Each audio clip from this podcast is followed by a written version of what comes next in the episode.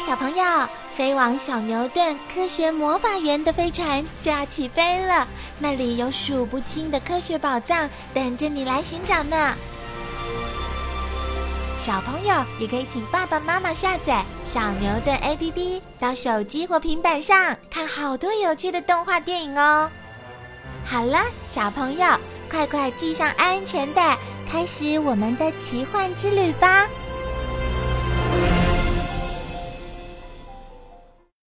休息，喝水，洗砰砰。水塘到了，快来喝水和洗洗澡。旅行中来到水边是最快乐的事了，大家会迫不及待地挤到岸边或水中，大口大口地喝水，并用鼻子吸满水往自己身上喷，或者干脆泡进水中洗洗澡和做做泥巴浴，不但能让干热的身体感觉到凉爽。而且还能赶走身上的寄生虫哦。水池边也是很多不同的象家族聚集的地点，大家从不同的地方来到这里，会互相亲切的打招呼问好，而小象们也会高兴的玩在一块儿。小象报道：接下来的旅程中，因为长大的小公象陆续离开，这让我们的旅行团员一下少了不少。但令人高兴的是，这一两天又有小象加入了。象宝宝是大象妈妈怀孕接近两年才生下的，他们一出生刚学会站稳了脚，就要跟我们一起展开漫长的家族旅行了。不过这时候我们会放慢脚步，让小象跟得上，而且我们这些年轻的母象也会义务当起小保姆。替象妈妈照顾这些小象，教导他们如何使用它的小长鼻子，学习吃东西、喝水、打招呼、游泳和洗泥巴澡。大象防卫圈，母象每胎通常只生下一只小象，所以每只小象都是我们象族里很重要的宝贝。一有敌人来袭，我们就会将小象们紧紧地围住。形成一个坚固的防卫圈，一点也不允许敌人伤害它们。我记得去年的旅行中，女首领还领养了一只小象，小象的家族不知道发生了什么事，丢下了它孤零零的一个。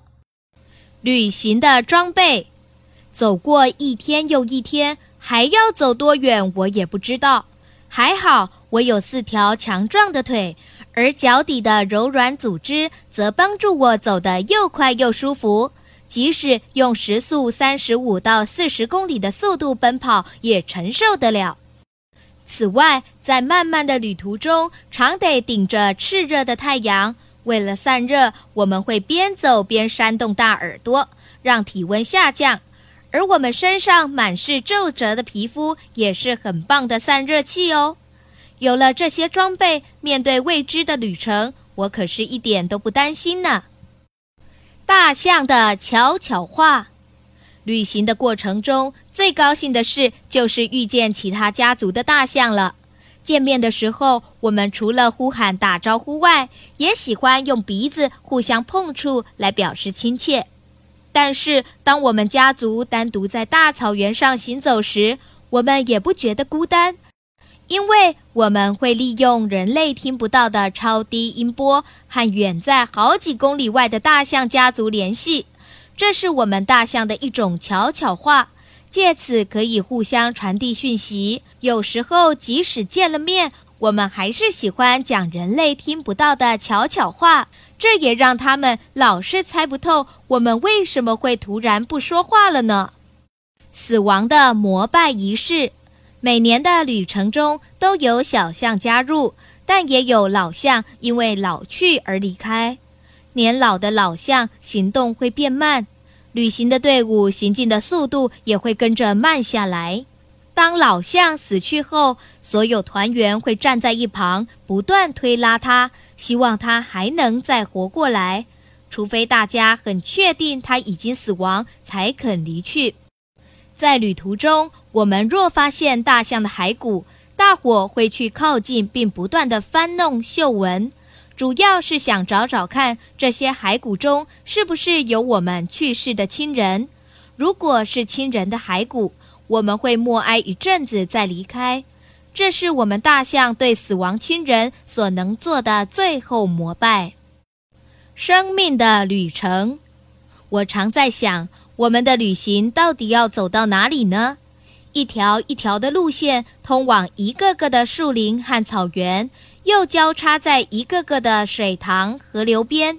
旅行的地图就在这片蕴藏着食物和水的土地上。到底埋藏在女首领脑海中的地图是一个什么样的旅行地图呢？